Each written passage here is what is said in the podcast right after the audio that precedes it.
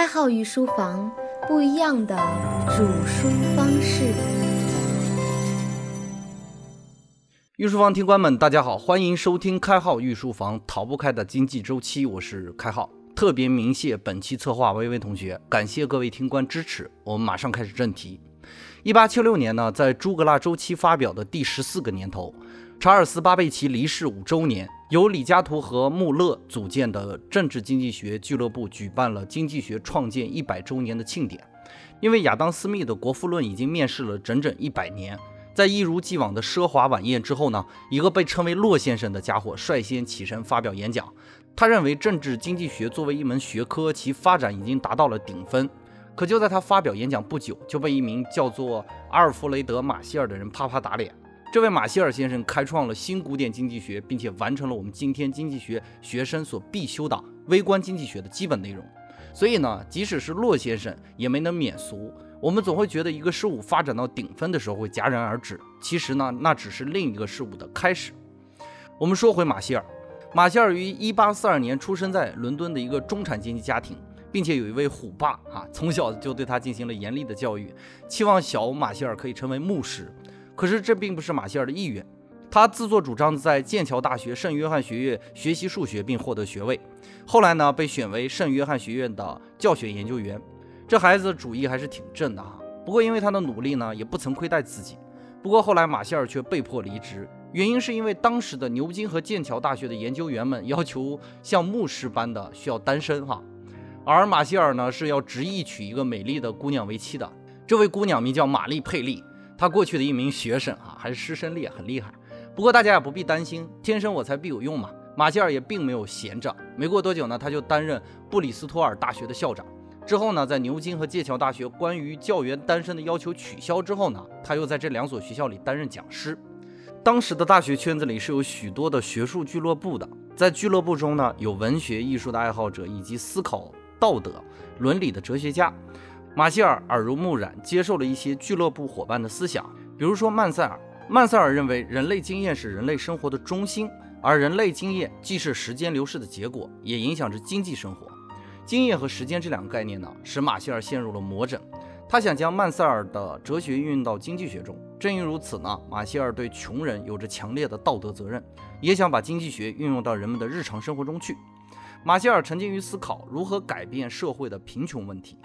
可是，当他提出解决贫穷问题的一些想法时呢，却遭到了同事与朋友们的嘲弄。他们认为他没有资格讨论这个问题，除非他接受过一些商业或者政治经济学方面的基础训练。这也很好理解嘛。对于专业的人士来说，爱好者只不过是管中窥豹，不系统的掌握知识，看起来正确的结论往往不攻自破。用这样一句话，能很好的恰当描述当时大佬们的态度：别用你的爱好来挑战我的专业。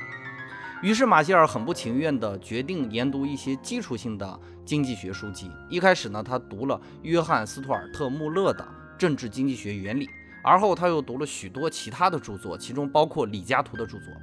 他读书的方法确实是非同寻常的哈。他手里拿着一支铅笔，把每读到的每一个重要概念都转化成数学方程式，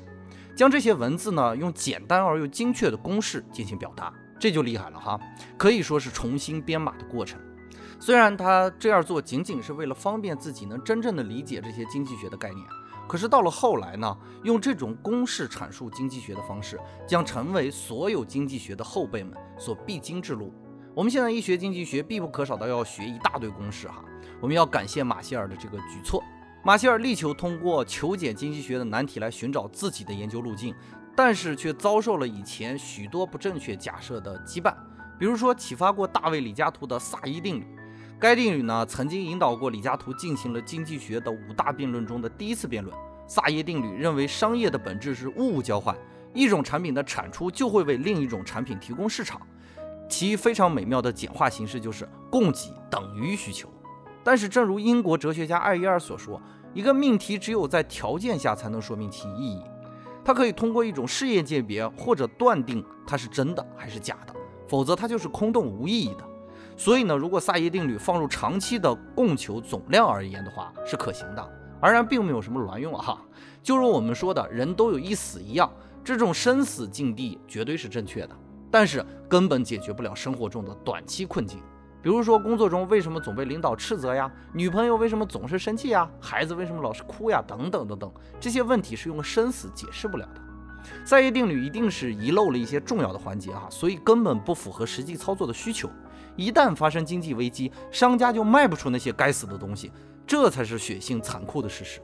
因此，在衰退期间，这个定律的表现形式应该是过多的供给，但是哪里有需求呢？从短期来看，供给与需求在衰退期显得彼此偏离。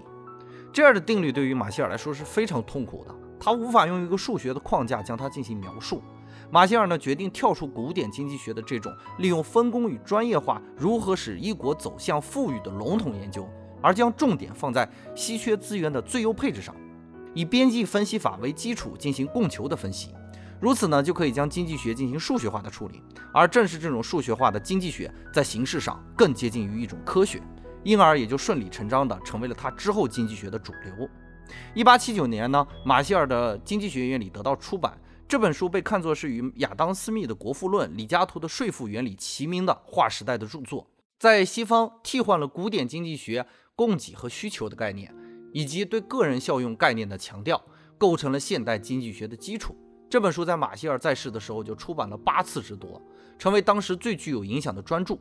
多年来一直被奉为英国经济学的圣经。而他本人呢，也被认为是英国古典经济学的继承和发展者。他的理论以及其追随者被称为新古典理论和新古典学派。新古典经济学派的经济学家们将经济分析分为四个层次。第一个层次是由技术、偏好、禀赋初始分布、游戏规则以及相关制度安排规定所组成。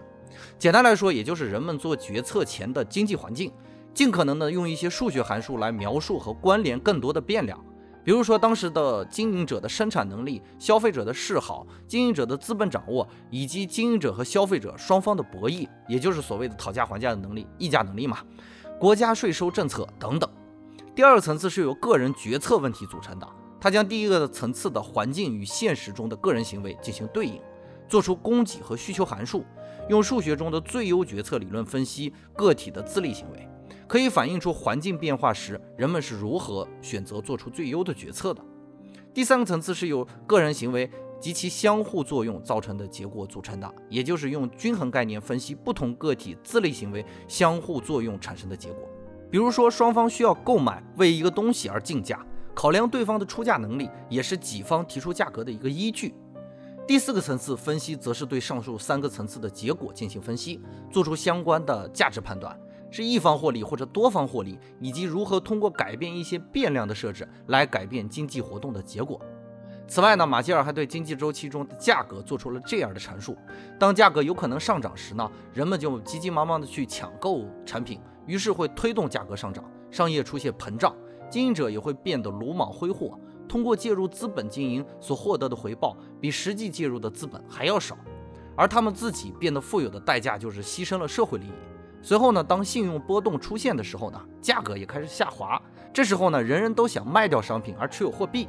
因为相对于商品而言，货币的价格在快速增加，这又会加快信用下降的速度。而信用的进一步下降会直接导致信用本身更严重的收缩。于是，由于价格已经进入了下降的通道，在长期以内都会继续的下跌。马歇尔就是利用这种微分的方法，严格的分析了供给、需求、均衡价格理论和分配理论，研究了微观经济行为中的每一个环节，使整个微观分析成为一个有机的整体。他以需求分析为出发点，创建了经济学中的边际分析方法，使经济学走向了科学化、定量化、严格化的境界，形成了今天微观经济学的基本框架。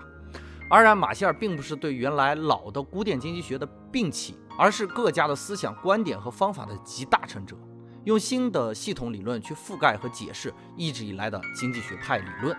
这也是新古典经济学成熟化的根本标志。就如同我们现在的电脑系统，新的系统可能是同样兼容以前的一些旧系统的运行方式和使用规则，可能会忽略一些方式和规则不再使用，但是并不影响整个电脑的升级使用。系统中是有包含一定误差和错误的比率的。